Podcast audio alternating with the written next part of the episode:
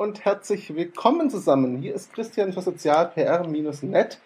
Ich darf heute einen Interviewpartner begrüßen, auf den ich mich schon extrem lange freue. Bruno Baumgartner ist am anderen Ende der Leitung. Bruno, stell dich doch mal kurz vor. Ja, hallo Christian. Ähm, ja, vorstellen, das ist schwierig. Also mein Name ist Bruno Baumgartner. Ich bin 43 Jahre alt und hatte mit 40 Jahren einen kleinen, aber feinen Crash, was das Alter betrifft. Und darum habe ich eigentlich mit dem Extremschwimmen begonnen. Das wäre so die Kurzform. Genau, und das war auch der Weg, über den ich auf dich gekommen bin. Ah, ich warte mal kurz, ob das Telefon wichtig ist. Nein? Okay. Ähm, ich bin erst schon auf dich gestoßen im Rahmen von Schwimmen, weil ich selber gerne schwimme und so ein bisschen nach Zielen gesucht hatte. Dann habe ich Artikel über dich gefunden, dein Blog auf swim.de, ähm, wo du drüber gesch äh, geschrieben hast. Entschuldigung, das Kein Problem. Moment. Also für die Hörer, Bruno ist gerade auf dem Weg in Richtung so. Telefon. Er ist wieder zurück. Sehr schön. Entschuldigung. Gut, kein Problem. Alle, Te alle Telefone sind beseitigt, mit dem großen Hammer zerschlagen. So. Das ist live, kein Ding. Ich fange nochmal an. Ich bin auf dich gekommen über deinen Blog auf swim.de und über deine Seite Channel Swimming, wo du ja. von dem großen Kanal, dem Ärmelkanal, schwärmst, den es zu durchschwimmen gilt. Ähm, ich muss sagen, ich war extrem fasziniert. Zum einen wegen den Entfernungen, die du zum Teil schwimmst, zum anderen aber vor allem auch, weil in dem, was du schreibst, ganz viel Leidenschaft steckt zum Schwimmen. Viel Faszination zum Schwimmen steckt. Ähm, ja. Und das war auch der Grund, warum ich dich heute jetzt interviewe. Ähm, heute geht es mal nicht für die Zuhörer um Technik in der Bildung. Heute geht es einfach mal darum, um Leidenschaft. Wie finde ich eigene Ziele? Was motiviert mich? Ähm, viele meiner Coaches und Studenten haben da so ein Problem. Sie sehen nicht so wirklich, warum sie was machen sollen. Sie haben ein Problem. Sie fangen äh, euphorisch an und hören dann aber ganz schnell wieder auf mit irgendwas. Wie schaffst du es, dich jetzt zu motivieren? Du bist seit ein paar Jahren dabei und hast in dem Zeitraum ein Leistungsniveau aufgebaut, das schon über dem eines normalen Hobbyschwimmer liegt, sage ich mal. Ja. Also ich möchte gleich zuerst vielleicht etwas dazu sagen, was du eben erwähnt hast, weil ich finde das ganz, ganz spannend. Äh, ich war genauso früher. Also ich habe, ich habe viele Dinge getan, viele Hobbys, äh, viel Sport angefangen und war, wie gesagt, total euphorisch. Das Ganze hielt immer nur ein Jahr und dann war das wie ein Strohfeuer, dann war das wieder weg. Also da, da sind diese Studenten nicht ganz einzig. Mir ist das exakt gleich gegangen. Und ich habe dazu eigentlich heute nur eine einzige Theorie. Und die ist, dass wirklich jeder Mensch das finden muss, was zu ihm passt. Und wenn er das einmal gefunden hat, dann hält diese Leidenschaft auch an, wie bei mir, weil das ist ja jetzt immerhin schon äh, sind es bald vier Jahre, dass ich mit dem Schwimmen anbe äh, begonnen habe. Mhm. Und das, das muss einfach jeder zuerst für sich finden. Das ist leider ein schwieriger Prozess, weil man vielleicht auch verschiedene Sachen ausprobieren muss, verschiedentlich merken muss, dass, dass ein gewisse Ding eben nicht so begeistern, dass man diese Leidenschaft nicht entwickeln kann. Aber wenn man es denn eines Tages einmal gefunden hat, ich denke, dann brennt man lichterloh und dann bleibt das auch so. Also wie bei mir jetzt. Ähm, du sagst, man brennt dann lichterloh. Das ist einerseits schon richtig. Andererseits, ganz ehrlich, das ist ja nicht immer nur Zuckerschlecken. Also wenn ich jetzt gerade mal das Training anschaue, das tut manchmal auch weh, das nervt manchmal auch. Es ist ja nicht immer nur so, dass man vor der Begeisterung ins Wasser geht. Oder ist das bei dir anders? Nein, das wäre natürlich, äh, wenn man sagen würde, dass das jedes Mal unfassbar Spaß macht, dann äh, dann ist das sicher nicht so. Also gerade wenn man trainiert, um irgendwo ein kälteres Gewässer zu schwimmen, ja, es gibt, es gibt Menschen, ich möchte jetzt keine Namen nennen, die sagen ja so, ja, ich fühle mich nur in 14 Grad oder 13 Grad warmem Wasser, fühle ich mich wohl. Ähm, das finde ich persönlich, das ist ein Witz. Also kaltes Wasser ist immer eklig und äh, das kostet dann schon ganz schön viel Überwindung. Aber wenn man eben dieses Endziel vor Augen hat und sich überlegt, was wird das mir später einmal bringen, wozu bin ich dann in der Lage, wenn ich das jetzt auf mich nehme, ja, dann relativiert sich das einfach und man nimmt das halt einfach in Kauf. Und ich denke mal, 90 Prozent vom Training sind, sind so schön und machen so Spaß und lassen einen den Alltag wirklich vergessen. Da kann man diese 10 Prozent dann äh, schon ertragen, wo es halt mal nicht so wahnsinnig toll ist. Das gehört dann einfach dazu, ne? Das gehört dazu, ja, das ist das so. Ich glaube, das ist ja bei, bei allem so, auch wenn du, wenn du deinen Traumjob gefunden hast, denke ich mal, dann wird dieser Traumjob auch irgendwo doch noch ein paar Prozent Dinge haben, wo du sagst, oh, komm, das äh, könnte man doch anders gestalten. Aber das ist wohl das Bestreben des Menschen, etwas zu finden, was 100 Prozent passt. Aber das gibt es leider einfach nicht. Also das ist von mir aus gesehen Illusion. Ja, in der Realität leider sehr, sehr oft. Frage dazu, du bist selbstständig, wenn ich das richtig sehe, im EDV-IT-Bereich. Ähm, wie schaffst du das, diese Stunden des Trainings mit deinem Arbeitsalltag zu, in Einklang zu bringen, sag ich mal? Indem ich so wenig arbeite wie eben möglich. okay, liebe Studenten, das war kein Tipp für euch. Okay. Also ich glaube, also das ist nicht ein vorbildlicher Satz, unbedingt. Aber ähm, ja, wie soll ich sagen? Es ist ja heute in der Gesellschaft, ist es ein Bestreben, immer höher, immer weiter, immer schneller, immer besser, immer tolleres Auto, größerer Pool und so weiter. Also ich denke, wenn man sich einmal sagt, das ist jetzt mein, mein derzeitiges Sein und mit diesem Sein bin ich zufrieden. Also ich brauche jetzt nicht unbedingt ein größeres und schnelleres Auto. Dort, wo ich wohne, gefällt es mir unglaublich. Wenn man das einmal hat, dann stellt man fest, dass man mit weniger Geld leben kann, als dass man eigentlich vorher gedacht hat. Und ich muss dir ganz ehrlich sagen, ich mache das so. Also ich kann mir jetzt nicht alles leisten, was ich vielleicht äh, haben möchte, aber dafür bleibt mir doch die Zeit eben meiner Leidenschaft nachzugehen. Und ich denke, die Leidenschaft im Leben, wenn man das eben gefunden hat, dann ist das viel, viel wichtiger und viel essentieller, als eben viel Kohle zu haben. Ja, das auf jeden Fall. Ich denke, da muss man einfach abwägen, was ist wirklich Lebensqualität für einen selbst. Und Geld ist es in den allerwenigsten Fällen. Das ist so, ja. An der Stelle die Frage, ich höre es von Studenten ganz oft, die haben zum Teil ja Nebenjobs, sie haben Studium, sie haben Ehrenamt, sie sind sportlich aktiv, sie haben wirklich viel zu tun. Was sie ganz, ganz oft bemängeln oder ja, sich beschweren ist, dass sie da keinen Rückhalt in ihrem Umfeld haben. Wie sieht das bei dir aus? Ich denke mal, du brauchst da schon die Unterstützung deiner Frau und Familie, oder? Ja, natürlich besonders. Also äh, ich sag mal, als ich begonnen habe mit diesem ganzen Projekt, ähm, da habe ich mich am Anfang wirklich nicht getraut, das den Menschen zu sagen. Also ich habe das meinen Eltern fast nicht getraut zu offenbaren, meiner Frau auch nicht, weil ähm, ja, wie soll ich sagen, wenn man sich nicht damit auskennt und dann sagst du jemandem, ich möchte von England nach Frankreich schwimmen, dann zeigt er dir zuerst mal in den meisten Fällen den Vogel und sagt, äh, jetzt geht's aber noch oder was. Das war schon ziemlich ein Prozess, bis ich so weit war und das meiner Frau und der, also den Eltern, Schwiegereltern gesagt habe. Da waren zum Teil am Anfang doch eben schon Reaktionen wie die eben genannte dabei.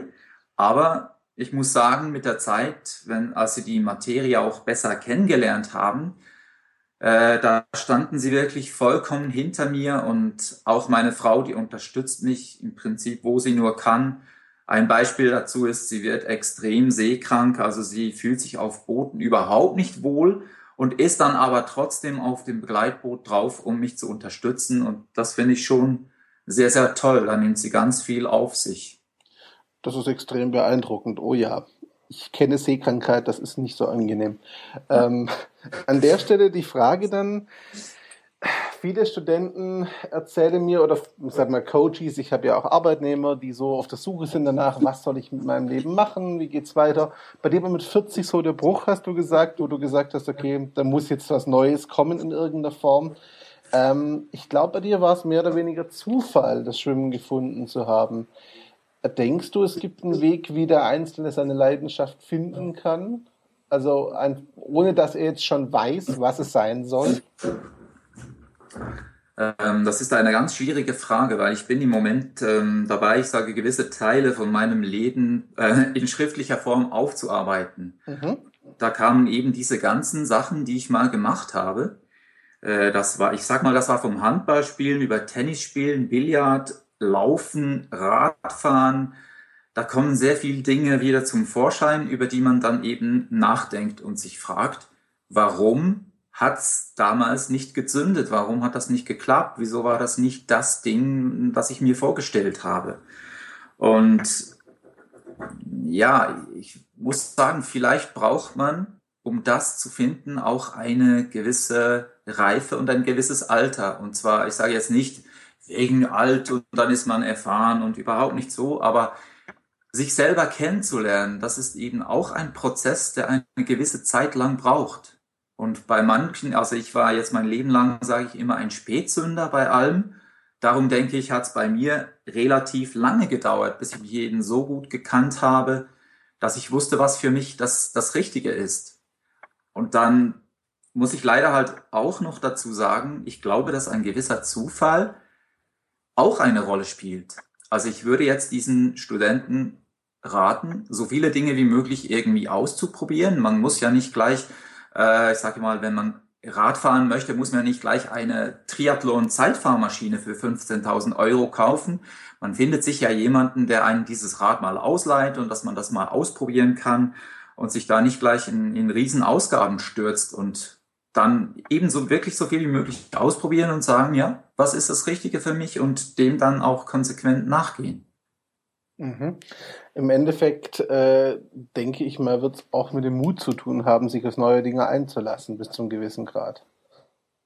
Also das ist auf jeden Fall so. Ich sage jetzt mal, ich möchte jetzt nicht dieses Extremschwimmen da äh, über alles andere heben, überhaupt nicht. Es gibt sehr viele Dinge, die man diesbezüglich tun kann. Aber ja, man ist halt da auf einem offenen Gewässer. Das birgt gewisse Risiken. Es gibt in den Weltmeeren, auch wenn immer alle sagen, ja, dort gibt's keine Haie, dort gibt's nichts, dort ist alles wunderschön. Ja, ich wurde zum Beispiel auf Teneriffa, hatte ich Kontakt mit einer portugiesischen Galeere. Das ist eine der doch giftigeren Quallenarten dieser Erde. Und ja, zu dieser Zeit habe ich erfahren, dass auf äh, Gran Canaria circa 40 Touristen ins Spital eingeliefert wurden wegen dieser Quallenstiche. Also es birgt doch ein gewisses Risiko. Es muss nicht immer ein Hai sein, aber das können andere Dinge sein. Sag ich mal, Entkräftung und man hat plötzlich Muskelkrämpfe, sinkt unerwartet ab. Dann ist auch für das Begleitboot, wenn es da gleich nebendran ist, ist es ja dann schon durchaus schwierig, äh, irgendetwas noch zu unternehmen. Aber es, ja, Mut braucht es immer, irgendetwas Neues zu beginnen. Und vielleicht braucht es aber auch den anderen Mut. Ich denke, wenn man einfach merkt, dass man etwas tut, was man nicht so toll findet, dann braucht es halt den Mut, das auch wieder abzubrechen, auch wenn einige Leute dann halt sagen, ja, du bist nicht konsequent, du ziehst das nicht durch. Aber ganz ehrlich gesagt, was bringt es dir, wenn du 20 Jahre einen Sport verfolgst oder ein Hobby verfolgst, das dich nicht wirklich glücklich macht? Dann braucht es halt eben diesen Mut auch mal zu sagen, so, ich schmeiß das Ganze in die Ecke und fang was Neues an ich denke gerade dieser letzte Satz von dir, dieses Aufgeben von Dingen, die überhaupt nicht mehr zu einem passen, ist das, was ganz, ganz viele eben überhaupt nicht tun. Sie probieren viel Neues aus, aber das Alte wird halt so mitgeschleift und das geht auf Dauer halt schief. Weil ich kann nicht auf mehreren Hochzeiten gleichzeitig tanzen, das ist ganz klar. An der Stelle aber noch die andere Frage. Ähm, das ist ja jetzt nicht so, wenn ich so einen Traum verfolge, dass immer alles glatt geht. Du hast ja leider auch schon Verletzungspech gehabt und so, ich sag mal, zwei, drei kleinere Projekte, die nicht so ganz funktioniert haben. Freundlich formuliert. Ähm, schön gesagt, gell? Wie gehst du mit solchen Rückschlägen um? Weil natürlich ist es erstmal schmerzhaft, das ist, glaube ich, für jeden klar. Aber wie komme ich aus diesem Loch wieder raus? Weil ich denke, wenn ich mich darauf einlasse, zu sagen, ging schief und mir das zur Gewohnheit mache, dann kann es ja ganz schnell vorbei sein mit Erfolgen, weil ich mich daran gewöhne, dass es nicht funktioniert. Ja, genau, das kann so, das gibt effektiv so eine Art Spirale, wo man sich dann reinziehen lässt. Da hast du völlig recht. Also, wie gesagt, ich muss jetzt wieder, ich, ich sag, beziehe es jetzt einfach auf das Extremschwimmen, sage ich mal. Wenn man so etwas tut und so etwas angeht, dann muss man sich damit im Vorfeld befassen, was kann alles passieren. Und ich sage gerade in diesem Bereich kann sehr viel passieren. Also du kannst nur ein Beispiel, ich war schon mal auf Teneriffa und wollte eigentlich von La Gomera auf Teneriffa zurückschwimmen. Und kein Mensch hatte daran gedacht, dass ich auf dieser kurzen Überfahrt, weil das wäre wirklich eine kurze gewesen, trotz Tabletten seekrank werde.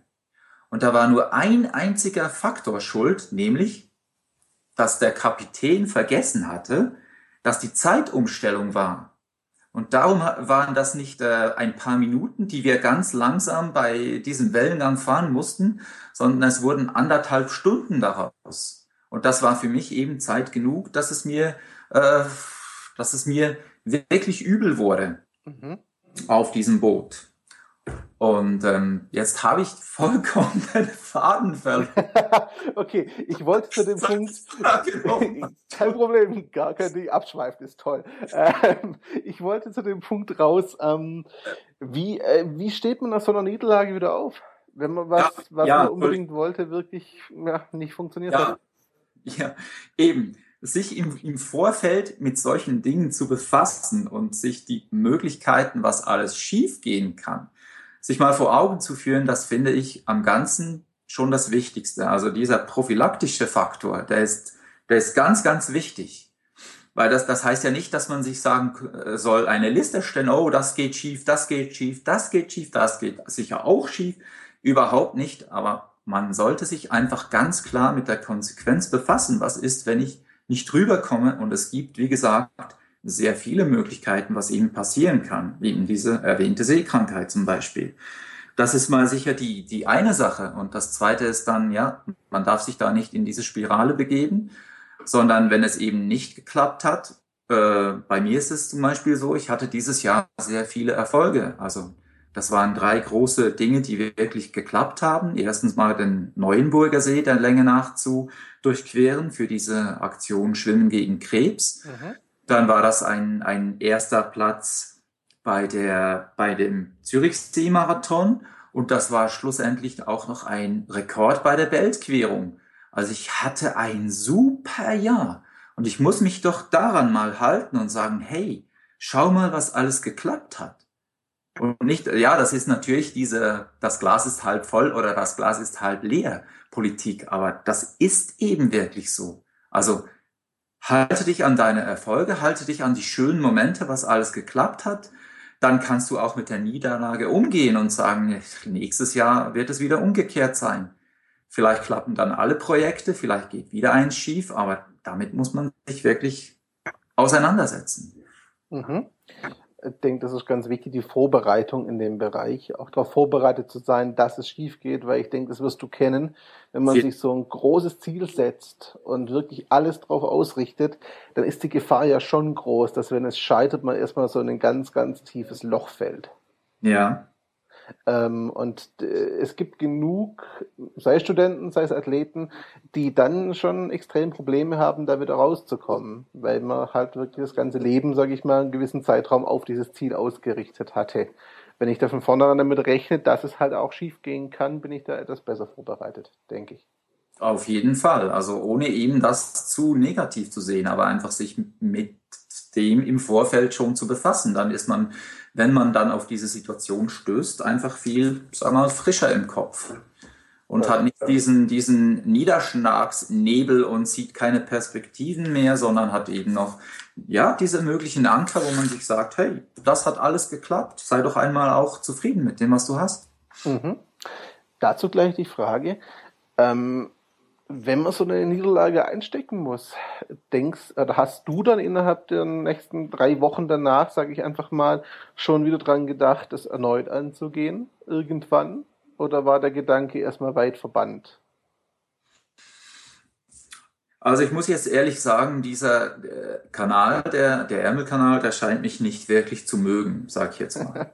okay. ich, kenne, ich, ich kenne auf der anderen Seite, kenne ich Leute, die haben das über einen Zeitraum von 18 Jahren versucht.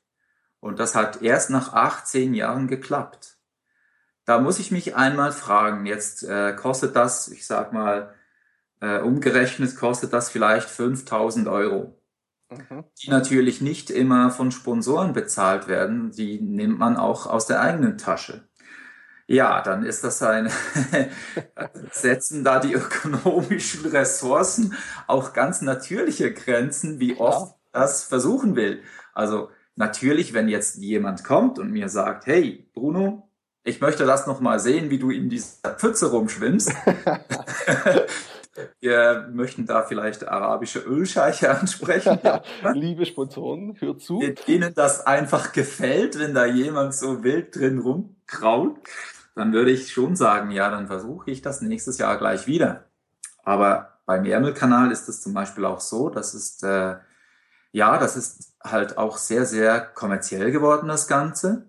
Und diese Kapitäne, die sind zum Teil wirklich, also für nächstes Jahr schon absolut ausgebucht, zum Teil auch für übernächstes Jahr, zum Teil auch in drei Jahren haben die nicht mehr alle Termine, die man einfach haben möchte. Also diese beiden Dinge, die setzen schon mal ganz natürliche Grenzen, dass man nicht eben gleich wieder hinhuschen kann. Ja, und dann gibt es natürlich auch noch die persönlichen Gründe, dass man eben sagt, komm, äh, der Kerl hat mich jetzt zweimal gar nicht gemocht, also gebe ich uns doch mal eine kurze Pause, das macht man Ihr braucht Abstand, okay, sehr schön. Pausen sagt man ja auch, ich brauche etwas Abstand. Das ist dann die, die ganz, ganz liebe und nette Form zu sagen, ich möchte eigentlich Schluss machen, aber ja. ich sag's dir nicht ganz so hart. Nein, dass man da sagt, wir brauchen jetzt mal eine kleine Beziehungspause und äh, vielleicht ist das in drei Jahren dann wieder soweit. Ja, ich bin gespannt. Ich werde es auf jeden Fall verfolgen. An der Stelle die Frage, ähm, ich denke, oder habe zumindest in vielen Podcasts gehört und auch in deinem Blog gelesen, du hast dich im Schwimmen und im ganzen Drumherum, gerade auch dem maritimen, maritimen Leben ja doch ganz gut beschäftigt, als du das begonnen hast, ne? Ja, das ist so, ja. Ähm, inwiefern spielt Lernen für dich eine Rolle, wenn man so ein Ziel erreichen möchte? Ähm, hältst du so eine zwingende Voraussetzung, sich damit möglichst umfassend zu beschäftigen, zu lernen, was es darüber zu lernen gibt? Also ich finde jetzt, äh, und das sage ich jetzt nicht einfach so, weil du viele Studenten hast, die das mhm. vielleicht hören werden, aber ich, ich finde, Lernen und ein Lernprozess ist das, das absolut Wichtigste im ganzen Leben. Also das bezieht sich nicht nur auf die Schule, das bezieht sich im Prinzip auf gesellschaftliche Aspekte, soziale Aspekte, wie, wie wir miteinander umgehen und äh, eben auch, wie wir zum, zum Beispiel solche Projekte ein, angehen. Ich muss, muss jetzt leider sagen, meine Lernkurve ist nicht unbedingt, ist nicht die steilste. Na, untertreiben kannst du sehr schön. Ja. Oh, ich brauche immer relativ lange, bis ich etwas wirklich lerne. Also aber auch ich bin lernfähig, man sieht es. Und äh, ich, ich denke, das muss man unbedingt sein in diesem Bereich, äh, weil man kann da unmöglich mit dem Kopf durch die Wand. Das klappt in den allerwenigsten Fällen. Also wirklich, je mehr man über diese Dinge weiß, je mehr man sich, ich sage nur ein Beispiel, beschäftigt man sich mit Wind, Wellen, Gezeiten, Wasser, Strömungen. Und das, das gibt da sehr, sehr viel zu wissen, wo man eigentlich zuerst denkt, oh komm, irgendwie fließt Wasser von A nach B. Aber wenn man sich einmal das genauer anschaut, was da alles, äh, wie die Zusammenhänge sind, dann sieht man, dass das ganz ein komplexes Feld ist, dass man sehr vieles beachten muss. Und ich sage, je mehr man über das weiß und das nicht einfach auch nur dem Kapitän oder einer Begleitperson überlässt, desto besser kann man sich da vorbereiten und desto besser kommt man damit mit dem Ganzen zurecht. Also Lernen ist, ich, ich sage es nochmal, ich wurde, ich wurde nicht bestochen. Lernen ist wirklich das, das absolute A und O. Das klingt auch so ein bisschen nach, weil du gerade sagtest, nicht anderen überlassen. Das klingt auch so, als würdest du sagen, man ist da schon selber für verantwortlich, dass man da ähm, sich möglichst gut vorbereitet und erfolgreich ist. Ja, ich habe zum Beispiel von, von sehr vielen Leuten gehört, die das Projekt Ärmelkanal auch angegangen sind. Und ein Beispiel dazu wurde mir äh, letztes Mal in Dover angetragen, also erzählt, wo ich sagen musste, ja, das, das gibt's einfach gar nicht. Da war wirklich jemand, der hat sich zwar schwimmerisch sehr gut vorbereitet, aber der wusste nicht mal, dass das so kalt ist. Der okay. war, war eine halbe Stunde im Wasser und hat dann gesagt, boah, das ist mir zu kalt, ich höre auf. Das heißt, er hat dieses Qualifikationsschwimmen davor, die sechs Stunden im kalten Wasser auch nicht im Vorfeld das gemacht. Weiß ich echt nicht, wie das zustande gekommen ist. Okay. Das, äh, vielleicht, es gibt da manchmal auch Sagen und Legenden, die einem erzählt werden, aber ich habe das von zwei Quellen gehört, dass der nach einer halben Stunde aufgehört hat, weil es, äh, wie soll ich sagen, vielleicht hat er wenn man dieses Testschwimmen macht, dann muss man im Prinzip zwei Zeugen bringen. Und ja. die, die müssten eigentlich bestätigen, dass das unter 15,3 Grad geschehen ist. Ja gut, die Frage man, ist. Man hat da natürlich einen gewissen Spielraum und kann sagen, ja, es war 17 Grad, aber Jungs, seid mal nett. Und dann kommt man nach Dover und dann kann es 14 sein.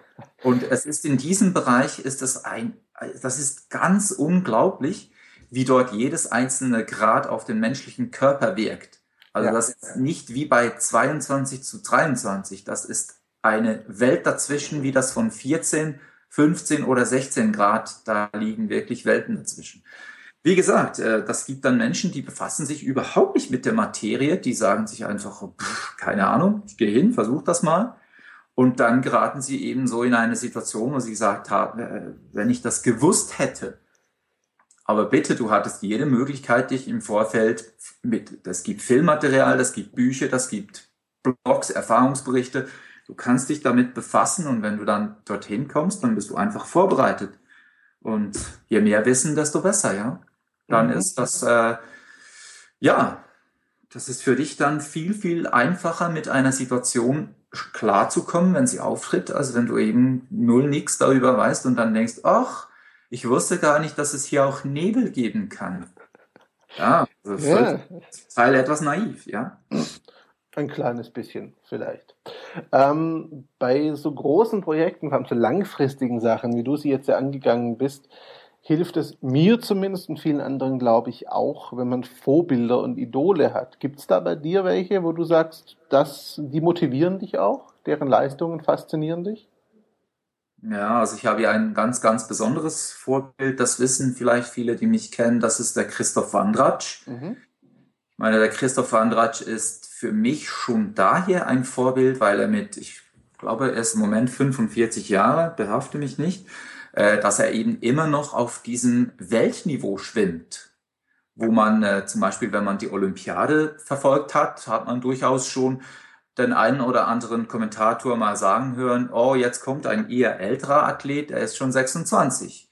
Und der Christoph, der schwimmt immer noch in der absoluten, ich sage, absolute Weltklasse.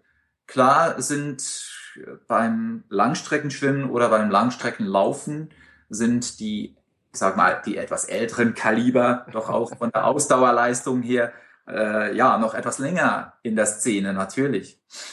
Aber der ist schon für mich eines meiner größten Vorbilder, muss ich sagen, was der heute immer noch leistet. Und im Moment versucht er die Ocean Seven anzugehen. Also mhm. das sind äh, sieben, also sieben Kanäle weltweit, die Stephen Monatones, das ist ein amerikanischer Freiwasserpapst, Guru, der hat das eigentlich ausgerufen und gesagt, Jungs, der, der das geschwommen hat, der ist wirklich on the top of the top. Und jetzt versucht der Christoph Andratsch eben dieses Ziel zu erreichen. Und ich sag mal, eben mit 45, das finde ich schon hammerhart und absolute Klasse. Das ist extrem beeindruckend auf jeden Fall. Ähm, vor allem, wenn ich mir anschaue, dass eben Phelps und Co. mit 30 oder Anfang 30 zurücktreten vom Sport, äh, ist das nochmal eine ganz andere Klasse, ein ganz anderes Level nochmal. Ja. Ähm, an der Stelle vielleicht die Frage, Spielen solche Idole für dich in der Motivation dann ganz direkt eine Rolle im Training, wenn es mal mies läuft, dass du dir vor Augen hältst, was die leisten und dich daran hochziehst? Oder ist das eine reine Faszination, die mit deiner Motivation insofern nicht so viel zu tun hat? Also ich, ich muss ehrlich gesagt sagen, das ist eher eine Faszination, weil, ich sage jetzt das ganz bewusst, wenn du dir einmal deine persönliche Leistung anschaust und mit solchen Menschen vergleichst, dann möchtest du am liebsten deine Schwimmbrille nehmen, dein Käppchen, das an einen Nagel hängen und sagen, so, morgen spiele ich Domino. oh ja. Ja, nein, ich, das, das ist jetzt nicht, äh, darf man das nicht falsch verstehen. Ich wurde zum Beispiel gefragt, ja, ich habe an der Olympiade gesehen, das sind ja zehn Kilometer Freiwasserschwimmen, das ist ja auch eine olympische Disziplin. Wäre das dann nichts für dich? Und äh, da muss man einfach diesen Menschen mal ganz klar sagen, schau, die schwimmen, die schwimmen von Neapel nach Capri zum Beispiel, ich glaube, das sind 36 Kilometer, ja. die in unter sieben Stunden. Da liegen also so viele Welten dazwischen. dass man einfach sagen muss, man, man muss sich da die Faszination von dem nehmen, das als Vorbild anschauen, aber darf auf Himmels Willen sich nicht im direkten Vergleich mit diesen Menschen stellen, weil sonst hörst du einfach auf zu schwimmen. Da liegt so viel dazwischen und die schwimmen ja auch zum Teil seit sie, ich sage jetzt mal, seit sie vier Jahre alt sind.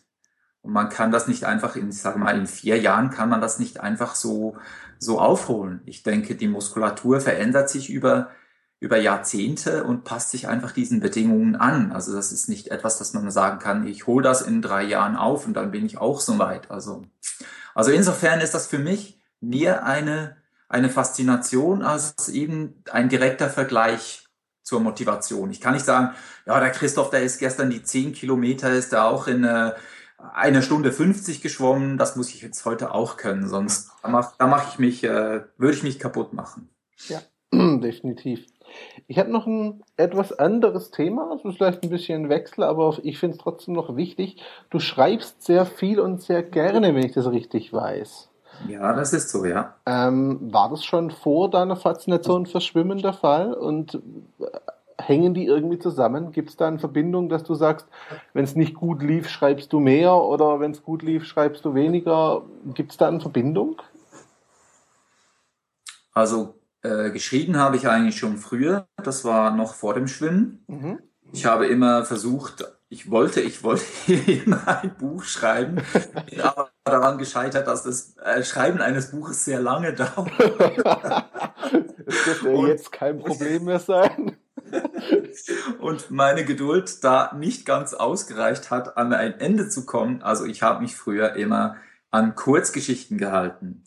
Ähm, es ist aber tatsächlich so, wenn man denn eben diese Faszination für sich selber gefunden hat, für ein Thema, dann schreibt man auch viel mehr und viel lieber darüber. Also diese Liebe zum Schreiben, die wurde tatsächlich mit dem Langstreckenschwimmen dann wieder entflammt und würde sagen, die lief so zu einer neuen absoluten Bestform auf. Für mich persönlich ist es jetzt tatsächlich so, ich muss, kann und will darüber schreiben, damit ich das wirklich verarbeiten kann.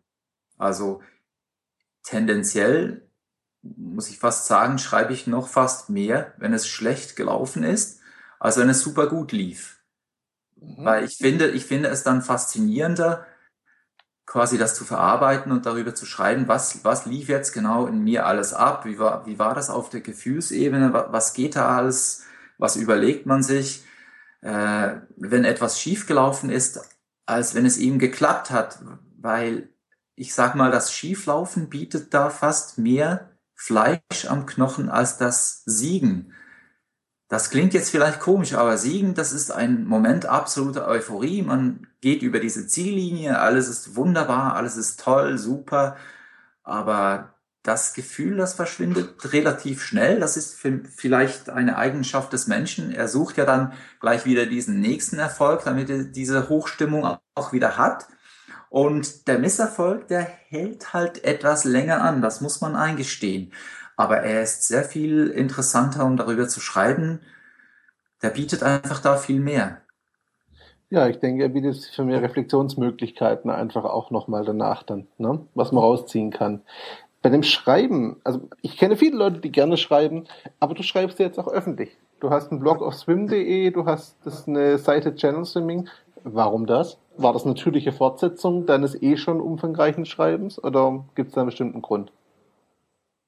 Nein, also äh, ich sag mal, zuerst war ja die Website Channel Swimming, die kam mhm. zuerst und dort habe ich einfach natürlich schreiben müssen, um da irgendwelche Inhalte einzustellen. Und aber richtig, äh, dieses, diese Thematik, wo es ja, ich sag mal, um mich geht, um das zu verarbeiten, was ich alles erlebe, das ist dann eigentlich auf swim.de geschehen. Und das ist absolut historisch gewachsen, weil ich habe die Leute von swim.de habe ich auf Teneriffa vor zwei Jahren kennengelernt, als wir die DVD Schneller Schwimmen Open Water gedreht haben. Mhm. Und der Geschäftsführer, der hat,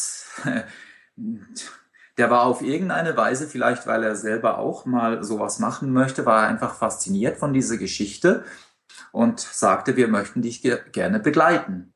Und das war dann eigentlich der Anfang. Und kurz darauf ähm, war das eigentlich so, dass eben diese Seite Swim ins Leben gerufen wurde. Und er hat mich dann gefragt, ob ich nicht Lust und Interesse hätte. Sie würden da Blogs äh, veröffentlichen. Ob ich da nicht äh, auch einen Blog schreiben möchte. Und ich muss ganz ehrlich gestehen, ich war am Anfang zu Tode geängstigt, weil ich mir gesagt habe, oh mein Gott, das will doch keiner lesen, was ich da schreibe. Mhm. Ich denke mal, das war man war das auch etwas so.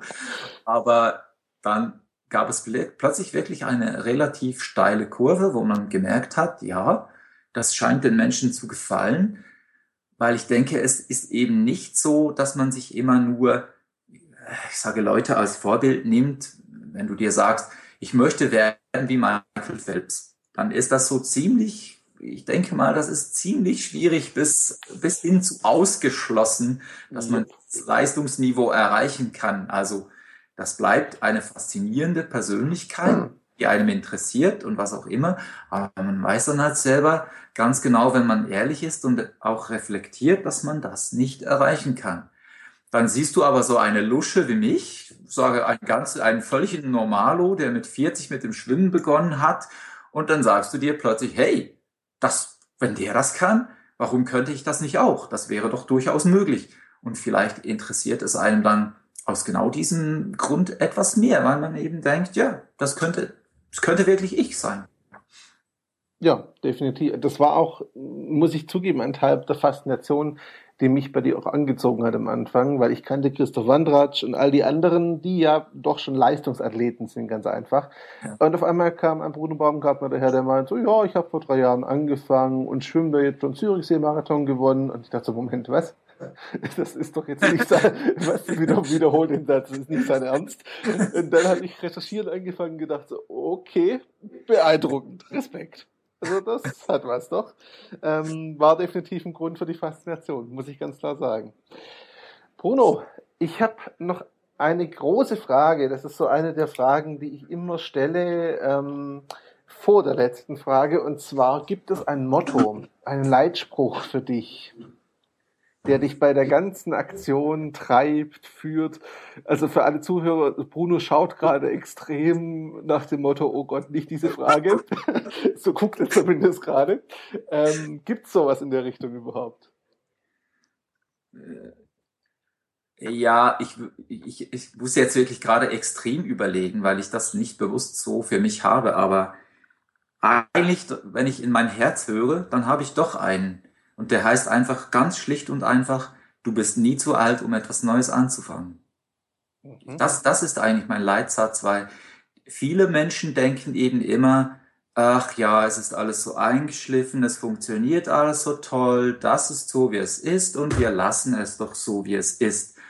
Unterschwellig vielleicht eine kleine Unzufriedenheit und dann denkt sie, ach, das wäre doch toll, wenn ich das noch versuchen möchte.